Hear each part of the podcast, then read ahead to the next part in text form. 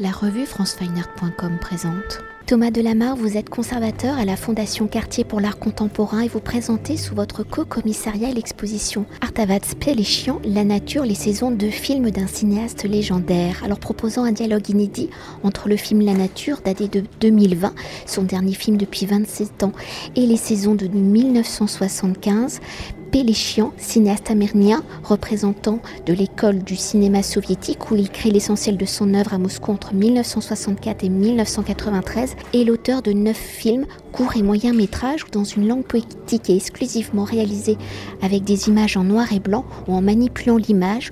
Il y mélange cinéma documentaire, prise de vue réelle et archives, musique et bruitage. Ces films sont sans dialogue, sans acteurs, sans histoire, questionnant la relation de l'homme et de la nature. Alors avant de découvrir découvrir ces deux films et leur dialogue, dans un premier temps, peut-on s'attarder sur la signature cinématographique de Péléchian, où le montage est au cœur de sa structure narrative. Alors pour Péléchian, comment le montage de l'image, mais aussi du son, est-il devenu l'étape essentielle de son travail, la structure narrative entre guillemets de ses films et dans cette dimension expérimentale et poétique, comment peut-on définir l'écriture cinématographique de Péléchian? Enfin, si cela est possible.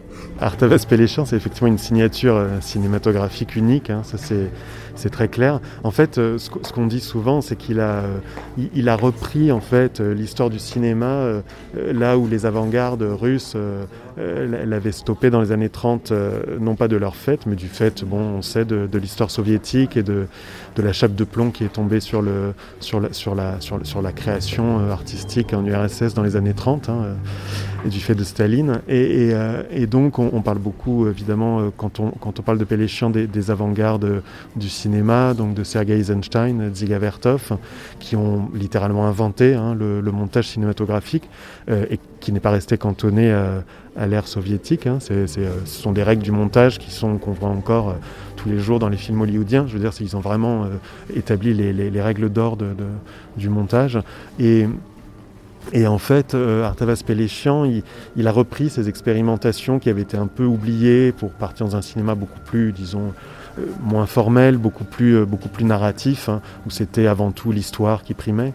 Et il a repris ces expérimentations formelles, et puis, mais il les a prolongées, c'est-à-dire qu'il n'a pas simplement imité, hein, c'est pas du tout ça, il est allé beaucoup plus loin, et il a notamment imaginer une technique de montage qu'il appelle le montage à distance.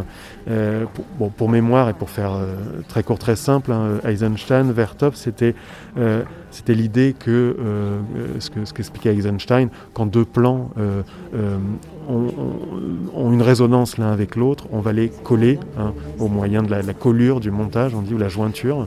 Euh, Artavas Péléchian dit exactement le contraire, c'est-à-dire quand deux plans l'intéressent, il va les éloigner.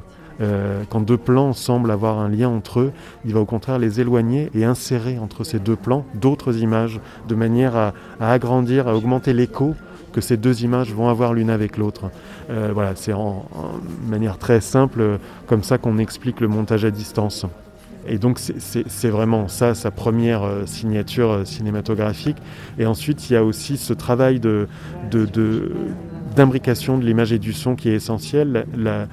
La musique et le son en général, hein, qui peut être aussi du son direct, du son ambiant, du bruitage, sont très importants dans le cinéma d'Artavas Péléchian, mais non pas comme simple accompagnement des images, mais au contraire comme élément euh, traité sur le même pied d'égalité avec les, images. Hein. C'est-à-dire que le montage, c'est le montage d'éléments qui peuvent être du son ou de l'image, et, il les traite également. Et on peut le voir, et d'ailleurs c'est très, très fascinant et en fait très émouvant de voir ce, nouveau film qui est le, premier depuis 27 ans et de voir que on peut retrouver toutes ces signatures euh, de Péléchan dans ce film et notamment comment par moment on voit bien que c'est l'image qui dicte un peu son rythme euh, au montage, mais à d'autres moments, par exemple, il, utilise un, un, Kyrie eleison de la Missa Solemnis de Beethoven, et comment par moment c'est ce morceau-là en fait, qui dicte le montage et comment les images viennent se, s'enchaîner au rythme de la musique en fait. Hein. Et donc il y a vraiment un aller-retour entre le, son et l'image qui est, très rare, vraiment très rare. C'est un cinéma qui, qui reste très rare aujourd'hui.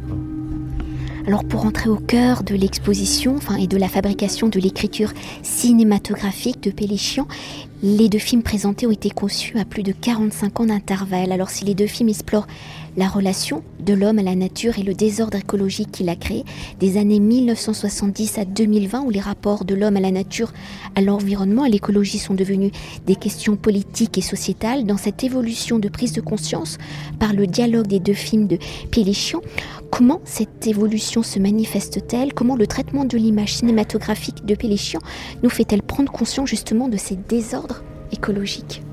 Bah les, deux films sont très différents. Et, même si même s'ils abordent cette question-là, même, même, même ce dernier film, La Nature, on ne peut pas le réduire non plus à un film sur le désordre écologique, parce que dans, dans, le, travail de Péléchamp, il y a toujours beaucoup plus de niveau de lecture que ça. Euh, et il y a souvent une, portée symbolique qui dépasse largement les thématiques. Euh, qu'on y voit au premier abord. Mais en tout cas, il y, a des traitements clairement très différents entre les deux films. Moi, il y a une chose qui me semble évidente, c'est que dans les saisons, on est au plus près des communautés humaines. Hein. On, est, sur des gros plans, des plans moyens. Euh, si on parle vraiment de la technique de cinéma, alors que dans la nature, euh, on n'a aucun gros, pratiquement, pratiquement aucun gros plan de, hein, personnes. c'est vraiment, euh, il remet en fait l'espèce humaine dans, dans, dans l'échelle de, de, la nature. Et donc on voit des communautés humaines de loin prises dans les secousses d'une nature qui les dépasse largement en, taille euh, et, en puissance. Euh, et, donc ça, déjà, ce sont deux, signatures très différentes euh, sur, le, sur, le film. Et puis il y a une chose qui est vraiment essentielle, c'est que en 27 ans, c'est-à-dire le temps qui est passé depuis le dernier film, de, le film précédent d'Artas Péléchian, les technologies ont changé. Et donc c'est son premier film qui est entièrement réalisé en, en images numériques. Euh, et du coup, on, voit la trace de, ces nouvelles, de, cette nouvelle esthétique dans ce film-là, mais au, sein de, la, de la signature d'Artaves Péléchian. Et donc de la même manière qu'avant, il jouait avec l'esthétique de la pellicule, hein, puisque c'était principalement des images collectées euh, en pellicule. Souvent, il refilmait la pellicule pour euh, essayer d'unifier un peu le grain de, toutes ces images hétéroclites. Et ici, euh, avec la nature, on, a ce même travail presque graphique sur la qualité vidéo. Hein. on a des images de toutes sortes de qualités. On a, parfois des images qui sont complètement abstraites finalement du fait de la, de la mauvaise qualité, hein, de, la, de, la, pixelisation, mais c'est complètement évidemment conscient et voulu. Euh, et c'est en ça que c'est fascinant et que c'est pas, on est évidemment, enfin c'est inutile de le dire, mais on n'est pas sur du reportage ni sur du documentaire, on est vraiment sur une œuvre plastique aussi en fait. Oui, d'ailleurs quand on regarde les premières minutes hein, de, de la nature, on a presque l'impression que, alors c'est peut-être aussi la dimension du son, hein, mais avec ce que vous venez d'évoquer, le travail de la matière de l'image, le film est presque sculptural. Oui, complètement. Ça, ça, ça rejoint ce que, je viens de dire. Effectivement, c'est très juste. Euh, je ne sais pas si on peut dire qu'il sculpte l'image, mais en tout cas, il y a quelque chose de, effectivement, de très plastique dans la manière dont il utilise, euh, dont il utilise l'image ou dont il la montre. J'ai presque envie de dire, enfin je pense qu'il n'a absolument pas besoin de cette référence, mais j'ai envie de parler des ready-made, parce qu'il y a cette idée-là, de, puisqu'il là, donc c'est la première fois qu'il euh, utilise des images qu'il a, qu'il a collectées directement sur Internet, hein, sur YouTube pour la plupart.